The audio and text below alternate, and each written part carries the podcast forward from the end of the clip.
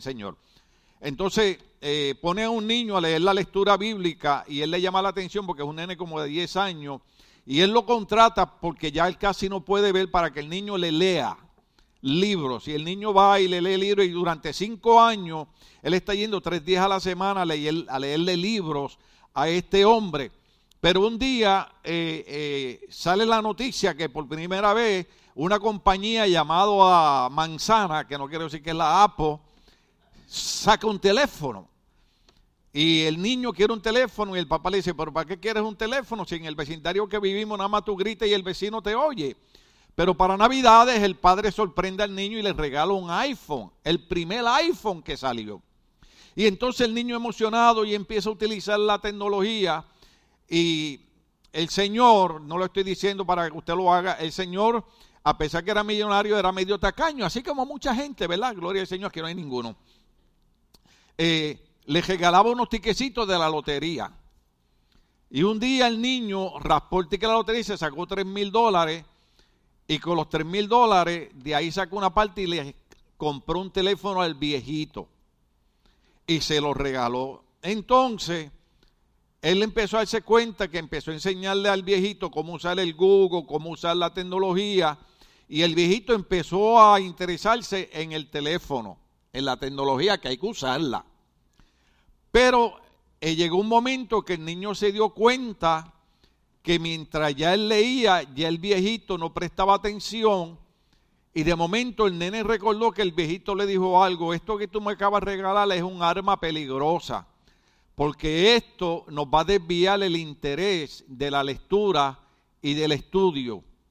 Entonces, el viejito empezó a cambiar sus prioridades.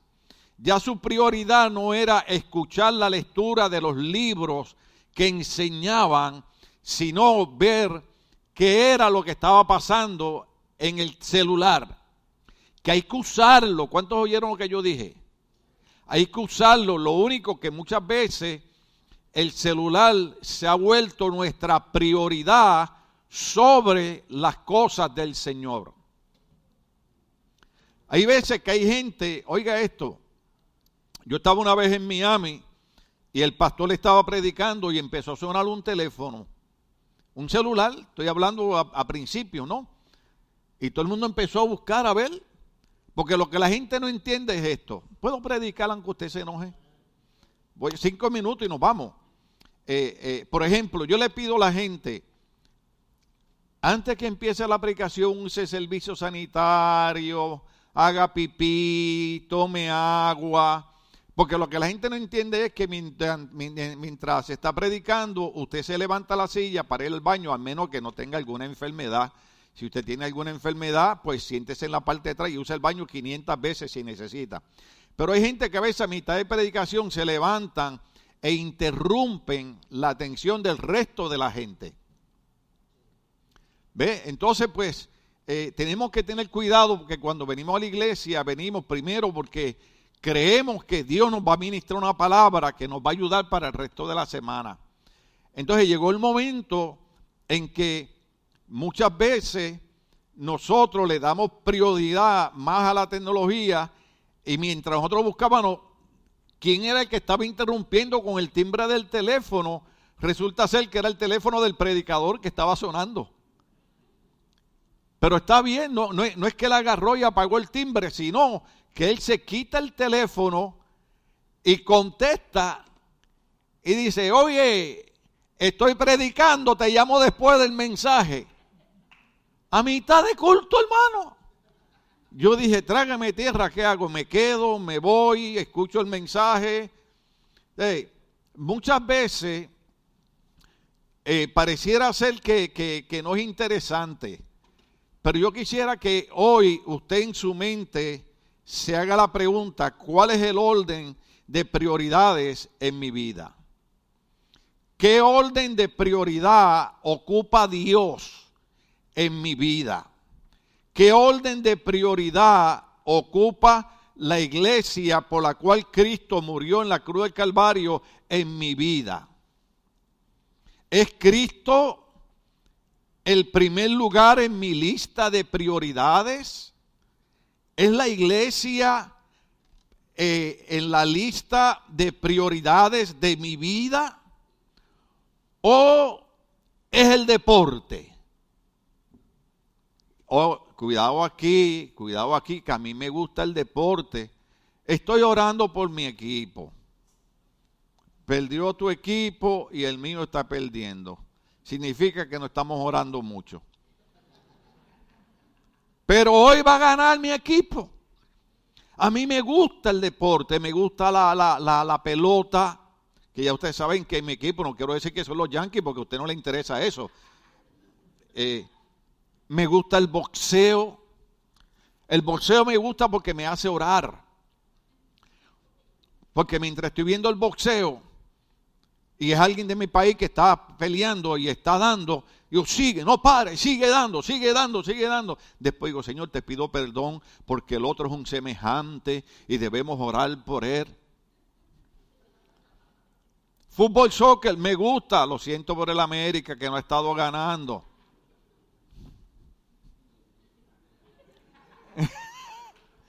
¿Ok?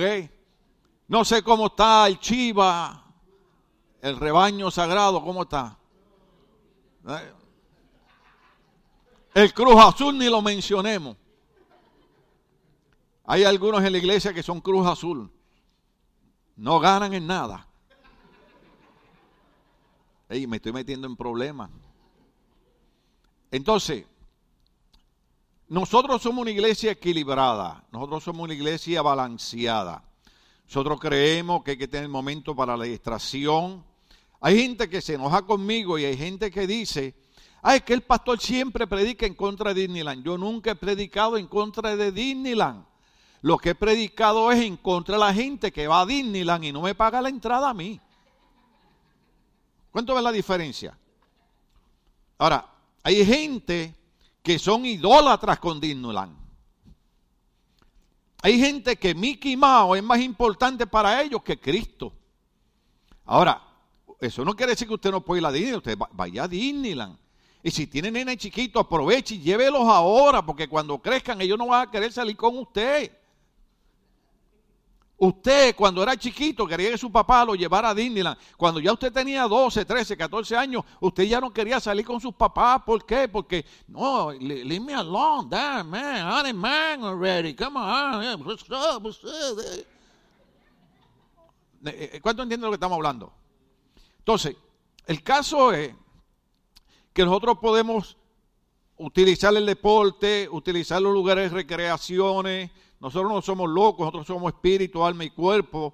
Tenemos que tener nuestras vacaciones, tenemos que tener nuestros descansos. Los matrimonios tienen que tener su salida, gloria al Señor, alabado sea Cristo, para que vayan y peleen, gloria a Dios, mientras están solos, ¿verdad? Cuando los hijos no están al frente, gloria al Señor. Pero hay veces que se nos olvida que la Biblia dice que si algo tenemos es porque lo hemos recibido. Y que toda buena dádiva viene del Padre Celestial. Déme decirle algo. Los gobiernos han estado engañando a la gente. En Puerto Rico, por ejemplo, dijeron que durante el huracán María habían muerto 50 personas. Cuando se hizo la investigación, habían muerto 3.000 personas durante el huracán y más de 150 debido a las condiciones de que no había electricidad y personas que tenían que usar máquinas para eh, eh, cuestión de salud habían perdido la vida. Entonces, los gobiernos nos engañan.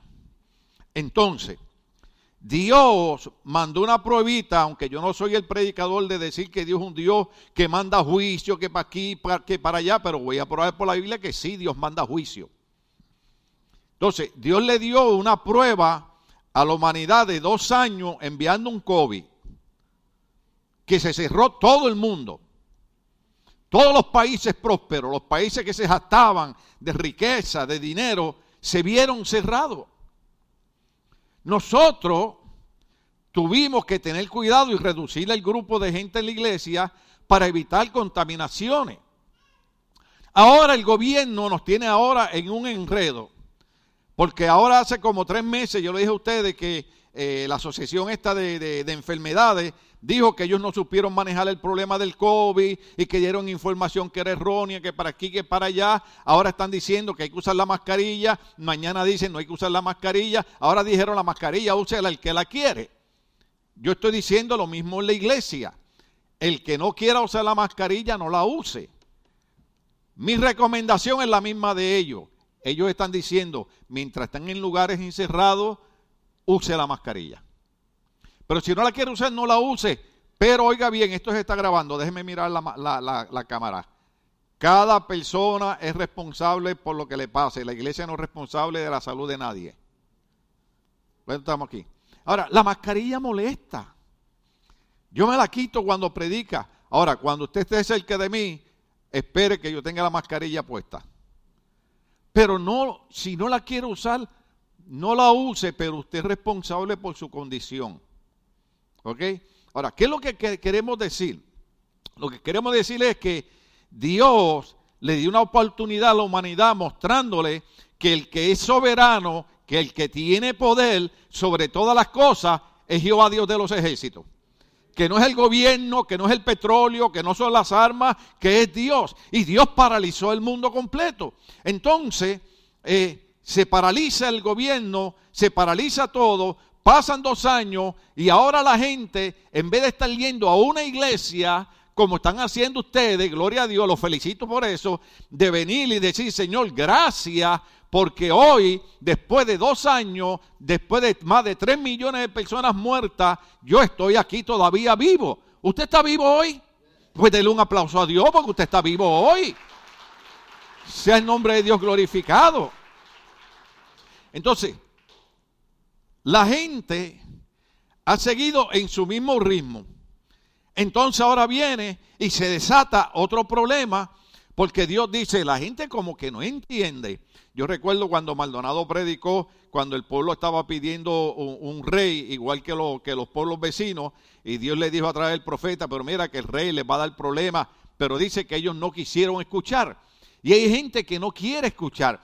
Entonces, ahora hay un problema, que hay una enfermedad eh, no sé, se llama RBS, algo así, que es en los niños, que es parecido al COVID, les afecta a los pulmones, les da fiebre, se quedan sin respiración. Hay montones de padres llorando, clamando, pidiendo a Dios que, que sane a sus niños. ¿Por qué? Porque el pueblo no entiende de ninguna manera. Entonces, por eso es que la pregunta es, ¿cuál es la prioridad en nuestras vidas?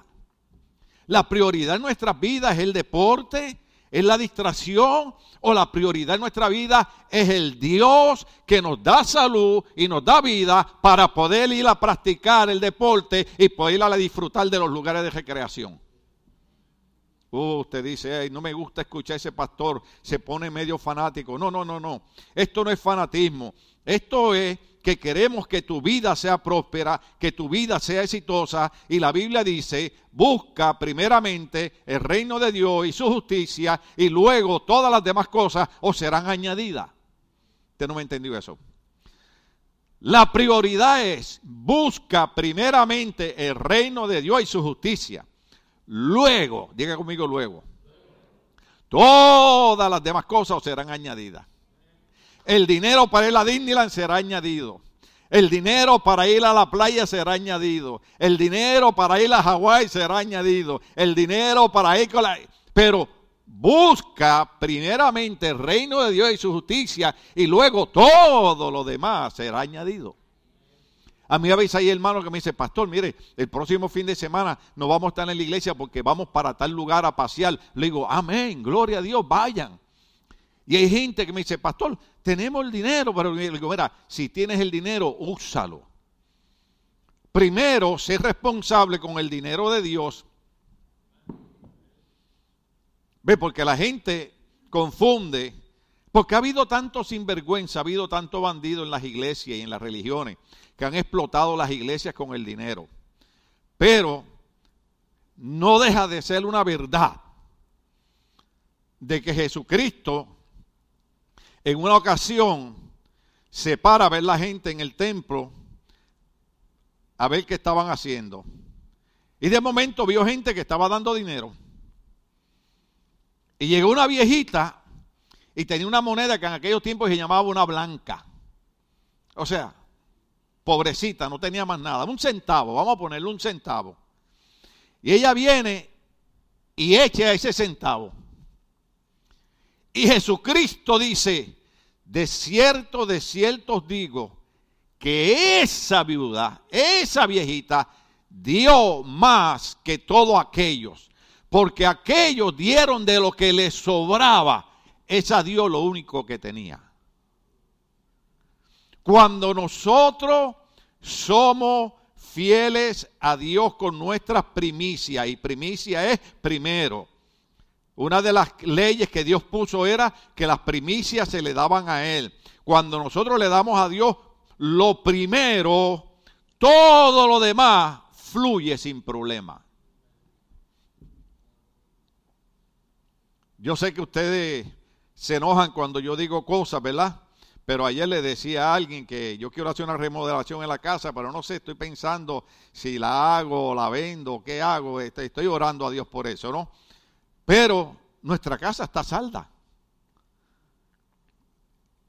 mi dirección es esta. A ustedes no le importa cuál es mi dirección. No a ustedes. Lo de las redes sociales. No, porque ¿qué dice? alguien que hacerme algo? ¿Ah? Deme a alguien la dirección de ustedes para decirla. Bueno, ustedes saben dónde yo vivo. Pero si usted pone la dirección en Google, porque ahora nadie tiene vida privada, ¿cuánto estamos aquí? Hay un amigo mío hoy me envió un de eso, mira, ten, y es verdad, abrí la página de él y están poniendo cosas ahí de, de, mujeres obscenas y todas esas cosas. Me dice, mira, no soy yo. Y digo, papá, a todo el mundo nos hacen lo mismo, a montones de pastores le han hecho lo mismo, a saber si a mí me están haciendo lo mismo. Te agarran tus redes sociales y te, eh, eh, ¿sabes cómo dicen en español? Te la hackean. Y ponen cosas que tú no pones. Pero si usted entra ahí, pone mi dirección, Ahí aparece una casa de siete cuartos con cuatro baños que vale más de un millón de dólares. Y nosotros pagamos 225 mil dólares. ¿Cuánto estamos aquí? Pagamos 225 mil dólares, ahora vale más de un millón. ¿Pero por qué?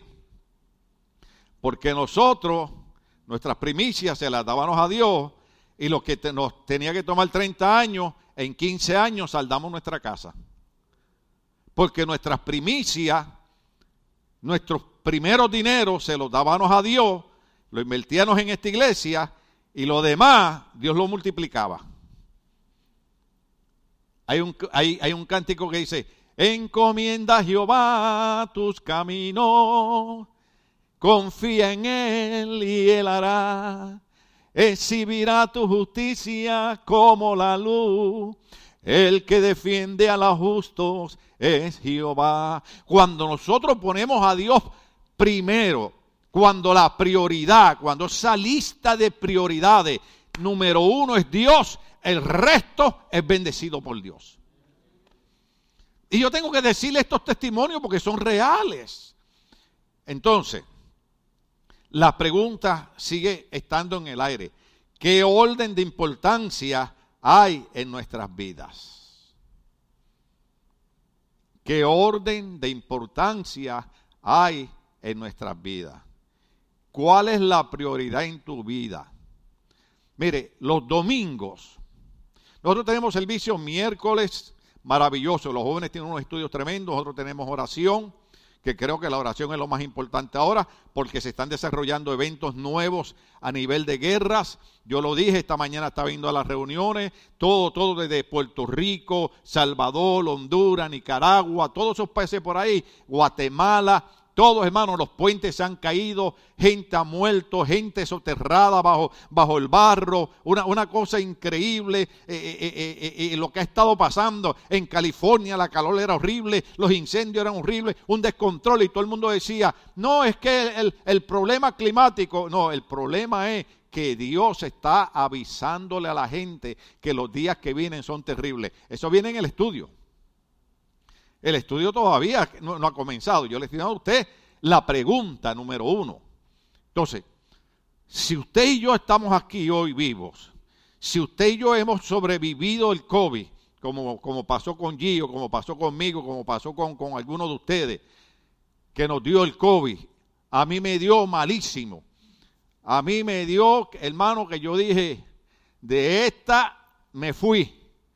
Pero me acordé de tres o cuatro de aquí y dije, Señor, todavía no me puedo ir.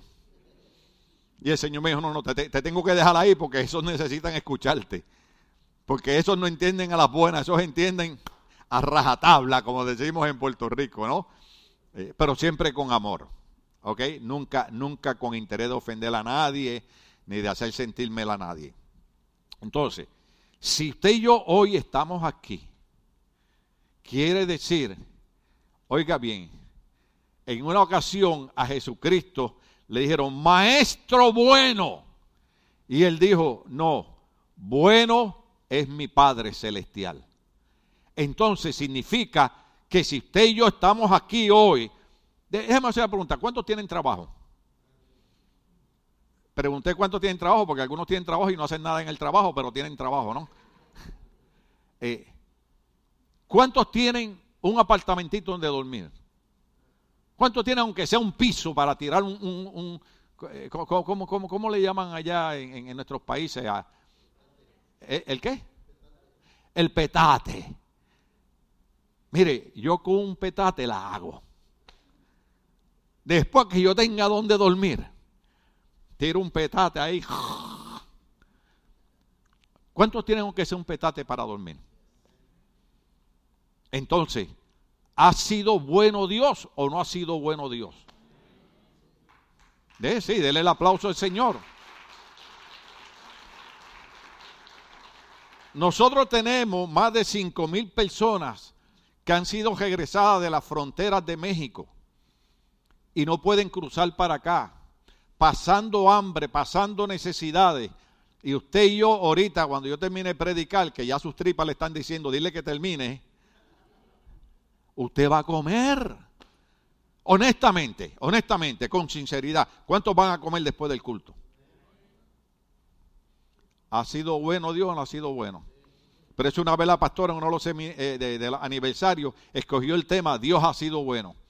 Porque hay un cantante que tiene una canción que dice, Dios ha sido bueno, Dios ha... Porque si usted tiene con qué comer, usted tiene dónde vivir, usted tiene con qué movilizarse, aunque sea un carro que tiemble. Mire, yo tenía un carro, hermano, que yo le daba al, guía, nosotros decimos guía al manubrio, ¿no? Yo le daba para la izquierda y él se iba para la derecha. Pero me llevaba y me traía. Y entonces cuando aceleraba en el freeway, cuando pasaba de 40 millas, empezaba a temblar. Y yo decía, el carro tiene el gozo del Señor, siento fuego en mi alma, fuego en mi alma pero me llevaba y me traía. Si esto no es cuestión de carro nuevo, esto es cuestión de que Dios es bueno, nos bendice, nos da un carrito, nos da un apartamentito, nos da un petate, aunque sea nos da harinita con queso. ¿Ah? Yo llevo aquí como 10 mensajes hablando de pupusas y no llegan. Eso son bromas, eso son bromas. Entonces, la pregunta es, ¿Cuál es el orden de prioridades en mi vida? ¿Mm? Porque yo he visto gente que le ha dado la espalda a Dios y supuestamente, diga conmigo, supuestamente, supuestamente por cinco años les ha ido bien, pero después, mire, todo se le va al piso. Porque quien sostiene nuestras vidas se llama Dios. Yo llevo 48 años sirviéndole al Señor. Esta madrugada me desperté como desde las 10 de la mañana y dije, ay Señor, yo no voy a poder ni predicar, voy a predicar dormido, sonámbulo, desde las 2 de la mañana. Y por alguna razón venía a mi mente, en el 2006 te dio cáncer. Peleaste, pasaste por el valle de sombra y de muerte, tuviste cinco operaciones, seis operaciones cada 30 días. Eh, fue una cosa horrible, hermano. Eh, eh, he vivido una situación tremenda. Después en el 2019, no, 2016, en el 2016 me volvió el cáncer. Eso fue otra guerra nuevamente. Entonces, ahora me dicen, mira, el cáncer siempre deja rastro. Entonces empecé un tratamiento para mantener el, el rastro del cáncer ahí, sometido bajo el poder de la palabra de Dios. Entonces, cada vez que yo me logro despertar, cada vez que yo me logro levantar y miro y empiezo 6, 7, 8, 9, 10, 11, 12, 13, 14, 15, 6, 7, 18, 19, 20, 21, 22. ¿Cuántos, cuántos años llevo? Desde, el 6 hasta acá. A ver, los matemáticos, los ingenieros. ¿Ah? ¿Usted cree que yo no voy a dar gracias a Dios? ¿Usted cree que yo no voy a glorificar a Dios? ¿Usted no cree que cuando hubo gente que me deseaba la muerte? Déjeme decirle algo, cuando a mí me dio cáncer en el 2006, yo escuché gente que desearon que yo me muriera. ¿Y sabe qué hizo Dios? Me añadió vida, porque eso es lo que hace el Dios que usted le sirve. La Biblia dice, Vivirá si no morirás. Sea el nombre de Dios glorificado. Dios te añade vida. Cuando Dios es el número uno en tu lista de prioridades, las cosas cambian en tu vida pasarán 5, 10, 15 años y tendrás problemas y tendrás dificultades, pero ¿sabes qué? en medio de los problemas, y dificultades, Dios estará contigo y Dios siempre te dará la victoria. Dios le dijo a Moisés, extiende tu vara sobre el mar rojo y dile al pueblo y ese ejército egipcio que viene detrás de ellos, jamás los volverán a ver. Y así te dice Dios, cuando Dios es tu prioridad en tu vida, hay problemas que Dios te dice, más nunca los vas a volver a ver. Ese es Dios. Usted sabe, cuando usted tiene hijos y cuando usted tiene nietos, usted se olvida de usted y, la preocupación son ellos. Mi oración son mis hijos, mi oración son mis nietos. Yo le dije a mi hija, en una ocasión, ¿verdad? Le, la ayudé con algo. Me dijo, no, papi. Yo le dije, mira, mi amor, ya yo tengo tantos años. No le voy a decir cuánto. Ya yo no necesito nada en la vida. Yo estoy bien, yo estoy feliz, yo estoy contento. Mi deseo ahora es ayudarlos a ustedes. ¿Cuántos estamos aquí? Entonces, ¿sabe qué? Cuando Dios es nuestra prioridad, cuando Dios es número uno en esa lista de prioridades, Dios nos bendice a nosotros para bendecir a nuestros hijos y bendecir a nuestros nietos. ¿Cuántos estamos aquí todavía? No importa cómo usted vea a sus hijos, no importa cómo usted vea a sus nietos, usted hable sobre de ellos la palabra de bendición que Dios le ha dado a usted. Entonces, leemos Génesis, eh, perdón, Apocalipsis, debo decir. Me gusta, es que, es que voy a usar el Apocalipsis también. Apocalipsis, capítulo 4, verso 1 al 11. ¿Estamos aprendiendo algo? E, ese, capítulo lo vamos a usar un montón de veces, ¿ok? Recuerde que cuando empezamos el estudio del libro de Apocalipsis empezamos escribiéndolo a las siete iglesias. ¿Cuántos se acuerdan? Entonces, se hablaba de la condición en que estaban las iglesias. Y terminamos con la última, que era la iglesia tibia. ¿Cuántos se acuerdan? La iglesia que le gustaban más las cosas del mundo que las cosas espirituales. Como dije yo el viernes, las iglesias que adoran malos artistas que, que cantan y enseñan inmoralidades sexuales que la gente que enseñan cosas positivas. Déjame decirle algo, déjame decirle algo aquí. Si usted escucha a un artista que lo que le está diciendo usted, que está bien tener tres y cuatro mujeres siendo usted un hombre casado, ¿usted cree que eso es positivo? Déjame decirte algo, cuando usted es tirado enfermo en una cama, quien te va a dar la mano va a ser tu esposa, que no va a ser ninguna mujer de la calle. Entonces, cuando usted viene a la iglesia y escucha un pastor que le dice, si tú pones a Dios número uno en tu lista de prioridades, todo lo demás te será bendecido. Eso es lo que yo quiero escuchar.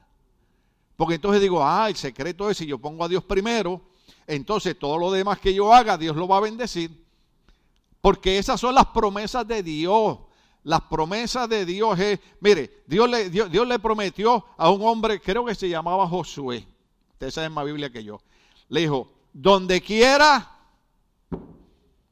que ponga la planta de tus pies, será tuyo. Y yo recuerdo cuando andábamos buscando un templo para reunirnos. Yo trabajaba en la Boeing Company, que antes era la Douglas y salía y me iba como hasta las 8 de la noche buscando por todos lugares.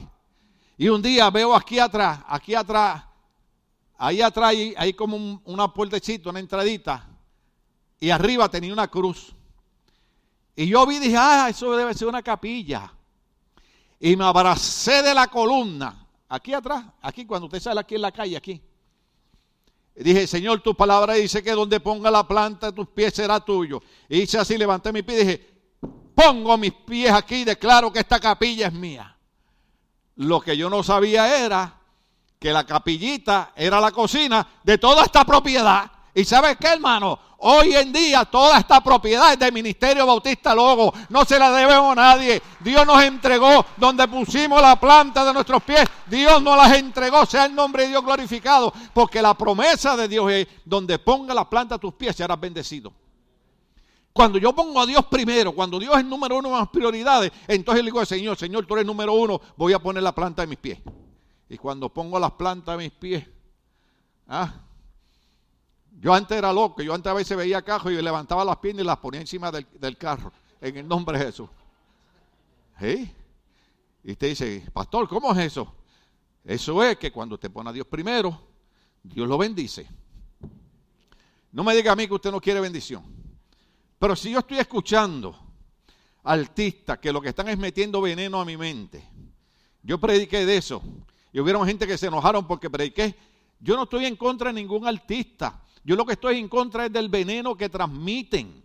¿Cuántos estamos aquí? Y si son muchachos puertorriqueños como los que están, imagínense, esa gente son mi, mi gente. Pero aunque sean puertorriqueños, si lo que están es transmitiendo es veneno, yo digo, yo no lo quiero escuchar. ¿Sabes por qué no lo quiero escuchar?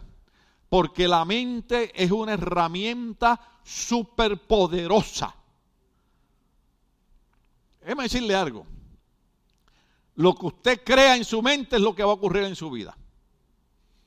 Usted se mira en el espejo y usted dice, qué fea estoy.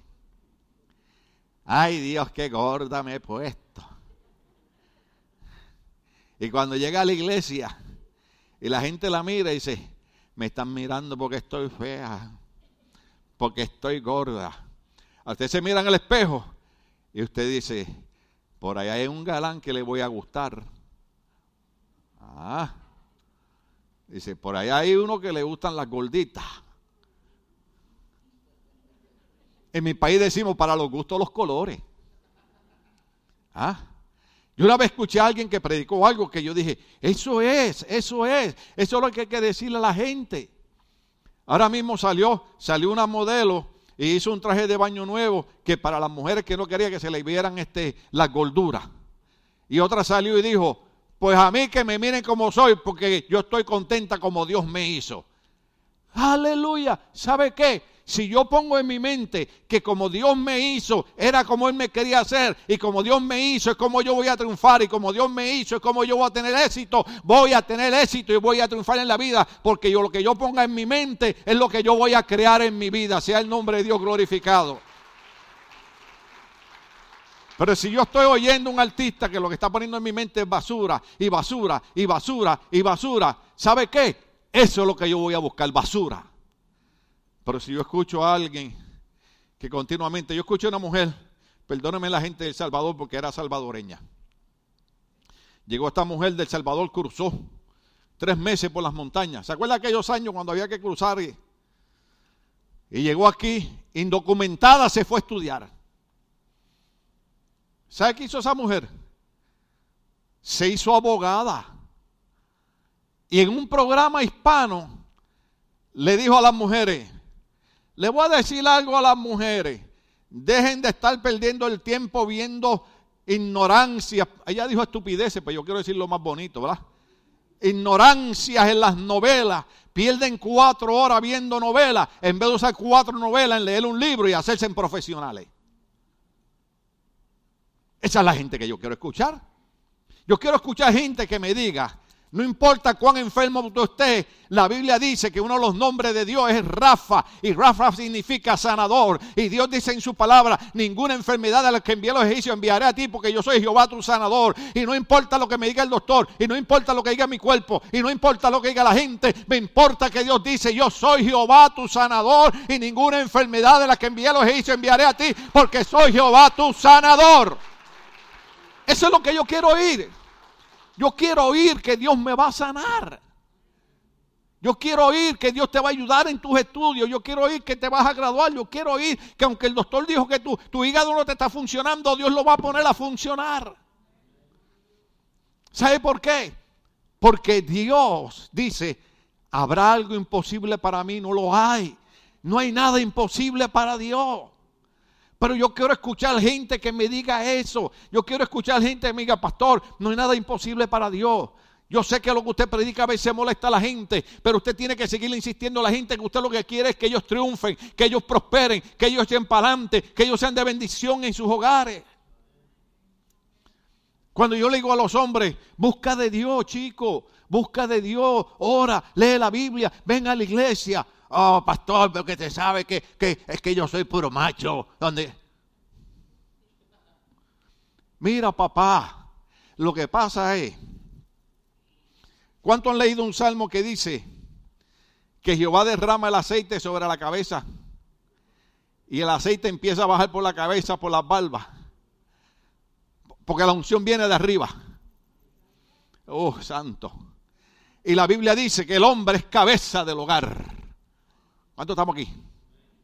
Y cuando el hombre comienza a buscar de Dios, y cuando el hombre comienza a servir a Dios, y cuando el hombre comienza a venir a la iglesia, y cuando el hombre comienza a alabar a Dios, y cuando el hombre comienza a serle fiel a Dios, oh aleluya, Dios comienza a derramar del aceite, de la prosperidad y de la bendición sobre la cabeza de él. Y como él es la cabeza del hogar, ese aceite comienza a bajar sobre la esposa, comienza a bajar sobre el hijo, comienza a bajar sobre la hija, comienza a bajar sobre los nietos, comienza a bajar sobre el hogar. Y Dios comienza a bendecirle, a prosperar ese hogar, porque el hombre cuando es cabeza del hogar y le sirve a Dios, Dios lo bendice y Dios lo prospera y prospera su familia. Sea el nombre de Dios glorificado. Yo estoy hablando cuenta camino. Yo estoy, hablando de lo que nosotros hemos vivido. Yo miro a mis hijos y veo a mis hijas, veo mis nietos. Digo, Padre, tú los has bendecido. Tú los has bendecido. ¿Por qué? Porque yo tengo excusas para dejar de ser pastor. Yo tengo excusas para dejar de ser cristiano. Yo tengo excusas para irme a la iglesia. Hoy yo escuchaba un predicador en la, televisión mientras repasaba el mensaje y él hablaba y decía, ¿siempre alguien te va a traicionar en la vida? Sí, alguien siempre te va a traicionar en la vida. Cuando estamos aquí? Pero entonces usted viene y dice, tú me traicionaste, pero Dios sigue siendo fiel. ¿Cuántos estamos aquí? Y tú me traicionaste, pero yo voy a seguir para adelante. ¿Ah? Y cuando tú me mires prosperado y bendecido, yo siempre hago este testimonio aquí, me quedan tres minutos, de un hombre que yo le caía mal porque a la gente le gustaba como yo predicaba. Yo no sé, porque yo no, sé predicar. Lo mío es hablar la palabra de Dios. Y entonces este hombre, donde quiera que iba, me indisponía y hablaba mal de mí. Le dije, Señor, yo, yo voy a llamar al hombre este y voy a hablar con él. Porque de donde tú me sacaste, tú sabes cómo resolvían las cosas. Y Dios a cada rato me tiene que recordar, eso era a la vieja criatura, ya tú no eres aquel. Pero Señor, es que a veces se me encrespa la carne. ¿Dónde estamos aquí? Y lo voy a amar. Y estaba un día orando. Y sentí algo en mi corazón que me dijo, el dolor más grande para él es verte como yo te bendigo. Le dije, ¿cómo? Me dice, ¿te has dado cuenta cómo te he bendecido? ¿Te has dado cuenta cuando la gente esperaba cinco años para entrar en la Boeing a trabajar? En seis meses yo te metí a trabajar ahí. ¿Te has dado cuenta todo lo que yo he hecho contigo? Donde quiera que vas te bendigo. Te he llevado un montón de países a predicar. Has predicado en Venezuela, en Colombia, en Perú, eh, en Panamá, en un montón de países. Prediqué en una iglesia, hermano, oiga bien, oiga bien. Este hombre tan sencillo y humilde estaba aquí. Un día estaba predicando en una iglesia que el púlpito era al alto de esa columna porque habían 30 mil personas escuchándome predicar. Yo no era evangelista que hacía milagros, ni prodigios, ni señales. Pero habían 30 mil personas que le dijeron al pastor, nos gusta como predica ese hombre, porque habla claro, habla como hablamos nosotros, habla como hablamos en el barrio. Y un día me encontré al hombre que hablaba de mí. Y cuando lo vi le dije, Dios te bendiga, papá, ¿cómo estás? Y lo abracé. Y el hombre se puso rojo. Porque él sabía que, que yo sabía que él hablaba mal de mí. Entonces, lo que él no entendía es que cuando la gente habla mal de ti, le recuerdan a Dios donde tú estás. ¿Cuántos estamos aquí? Entonces, cada vez que alguien habla mal de mí, Dios dice, oh, ahí está Tim Mejía. Ahí está el pastor. Ah, necesita esta bendición, se la voy a dar. Necesita aquella, se la voy a dar. Necesita que. Y Dios comienza a bendecirnos, Dios comienza a bendecirnos, Dios comienza a bendecirnos, Dios comienza a bendecirnos. Por eso le decimos a los esposos, por eso le decimos a los padres, el hombre es cabeza del hogar, silba a Dios, honra a Dios, que Dios sea el número uno en la lista de prioridades para que su esposa y sus hijos también sean bendecidos. Ahora estamos aquí. Cuando yo oro, Digo, Señor, tú me conoces. Tú sabes que yo tengo mis arrebatos, igual que ustedes. No se me escondan, ustedes le dan arrebatos. ¿Ah? Y empiezo a orar. Señor, tú sabes que una vez me dijeron que tuvieron bate al lado de la puerta de la casa para cuando vinieran a los novios, a las hijas mías, cualquier cosa, ahí estaba el bate. Y dije, pero Señor, eso no es justo. Y saqué el bate. Lo guardé. ¿Para qué le voy a caer la batazo a una persona? Guardé el bate. Porque si me dan un arrebato de eso. Entonces, donde estaba el bate, puse una pistola.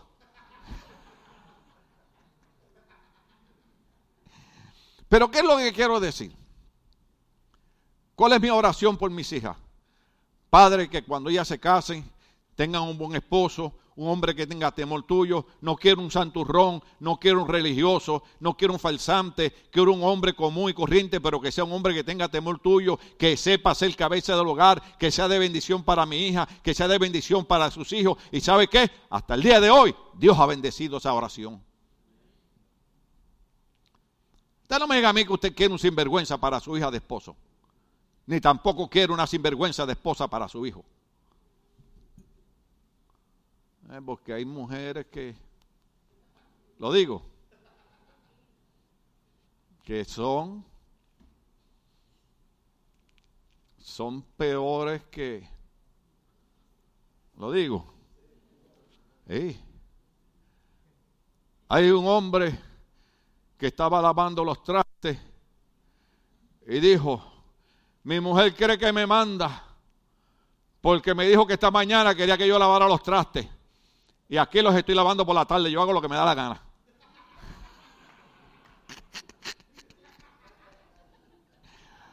Hay mujeres violentas. ¿Eh? Hay que orar. Señor, que la mujer que le toque a mi hijo, que se corte las uñas, porque hay mujeres que... ¿Ah? Yo cuando veo, hermano, las uñas largas, la saludo de lejos. Yo le bendiga, hermana. Amén. Aleluya. ¿Ah? Aquí, había una hermana que una vez vino y me dio un abrazo y me dejó dos días así doblado. Y desde esa vez, cada vez que yo la veía, cuando venía donde mí, yo le bendiga, y me cogiendo y me escondía en la oficina. Entonces me explota los pulmones. Porque hay gente que ama tanto a uno que quiere mandarlo uno para el cielo. ¿Cuántos estamos aquí? Entonces, después de esto, miré y allí en el cielo había una puerta abierta. Yo quiero que usted grabe en su mente puerta abierta porque esa parte va a ser importante en el otro mensaje. Vi una puerta abierta y la voz que me había hablado antes con sonido como de trompeta me dijo, sube acá, voy a mostrarte lo que tiene que suceder después de esto. Recuerde que leímos Apocalipsis sobre las siete iglesias, todas las cosas que estaban pasando. Ahora Juan oye una voz como de trompeta que dice, te voy a mostrar lo que va a suceder después de todas estas cosas que ya te vi. Todo eso que ya tuviste, ahora te voy a mostrar lo que viene después. Por eso que estamos en este estudio de Apocalipsis. Iglesia, iglesia, iglesia, vienen días más difíciles de lo que estamos viviendo y solamente aquellos que estén bajo las alas del Señor serán librados de los días que vienen. Sigue. Verso 2. Por ahí viene, tranquilo. Al instante vino sobre mí el Espíritu y vi un trono en donde. Y a alguien sentado en el trono vi un trono en el cielo y alguien sentado en el trono. Dale por ahí. El que estaba sentado tenía un aspecto semejante a una piedra de jaspe y de cornalina. Alrededor del trono había un arco que se asemejaba a una esmeralda. Rodeaban al trono otros 24 tronos en los que estaban sentados 24 ancianos. ¿Se acuerdan que hablamos de ellos? vestidos de blanco y con una corona de oro en la cabeza. Del trono salían relámpagos, truenos y, y truenos. Delante del trono ardían siete antorchas de fuego, que son los siete espíritus de Dios. Y había algo parecido a un mar de vidrio como de cristal transparente. En el centro, alrededor del trono, había cuatro seres vivientes cubiertos de ojos por delante y por detrás el primero de los seres vivientes era semejante a un león, el segundo un toro, el tercero tenía rostro como de hombre, el cuarto era semejante a un águila en vuelo. Cada uno de ellos tenía seis alas y estaba cubierto de ojos por encima y por debajo de las alas, y día y noche repetían sin cesar, Santo, Santo, Santo es el Dios, Señor, Dios Todopoderoso, el que era y que es y que ha de venir. Siga. Cada vez que estos seres vivientes daban gloria y honra y acción de gracia que estaba sentado en el trono, al que vive por los siglos de los siglos, aleluya, los 24 ancianos se postraban ante él y adoraban al que vive por los siglos y rendían sus coronas delante del trono exclamando, digno eres Señor y Dios nuestro, de recibir la gloria, la honra y el poder, porque tú creaste, tú creaste todas las cosas, por tu voluntad existen y fueron creadas. ¿Quién creó todas las cosas? ¿Y por voluntad de quién existen? ¿Y por quién fueron creadas? Todo lo que tenemos fue creado por Dios. Por eso es que estamos bajo el tema adorando como nunca hemos experimentado. Por esto es que estos 24 ancianos se quitaban la corona, se la daban al Señor y decían, digno eres recibir toda, toda, toda honra y gloria y corona. Yo veo, yo veo a veces los conciertos, veo muchachas que sale el artista ¡ah! y se desmayan.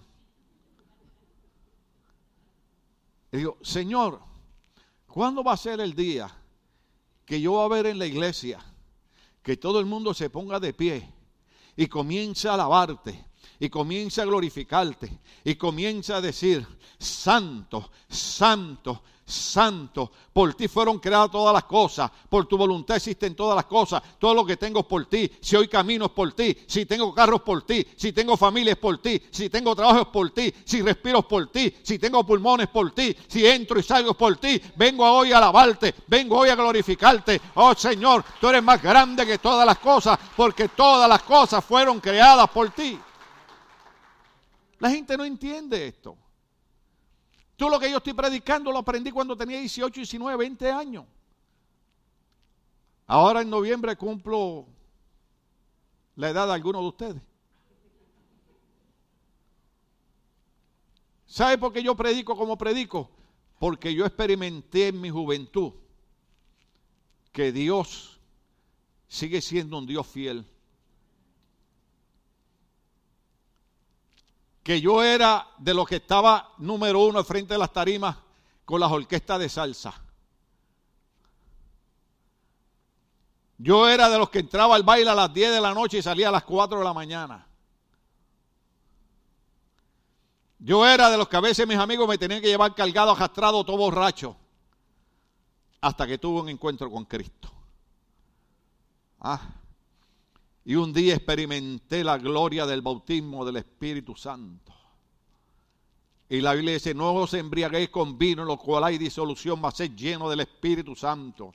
Hermano, ya han habido luchas, y han habido batallas, y han habido guerras, y han habido enfermedades. Pero hoy en día, en el nombre de Jesús, estoy de pie frente a ustedes diciendo que cuando Dios es el número uno en nuestra lista de prioridades, no importa lo que pase en nuestra vida, Dios tendrá cuidado de cada uno de nosotros. Él tendrá cuidado de cada uno de nosotros. Tengo que terminar me iba a ir un poquito por ahí porque el segundo punto es la iglesia en el cielo. Apocalipsis capítulo 1.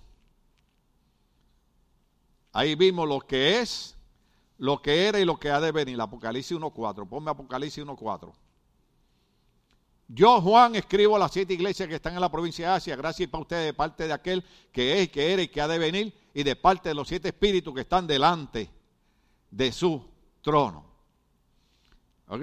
Ahora, en el próximo mensaje, yo les voy a hablar a ustedes, porque ahora ya voy a dejar la iglesia, ya no está en la tierra, ahora la iglesia está en el cielo.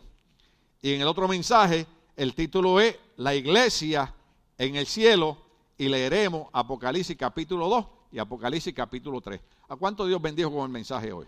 Dele fuerte el aplauso al Señor a la pastora para los anuncios. Gloria al Señor. Aquí hay un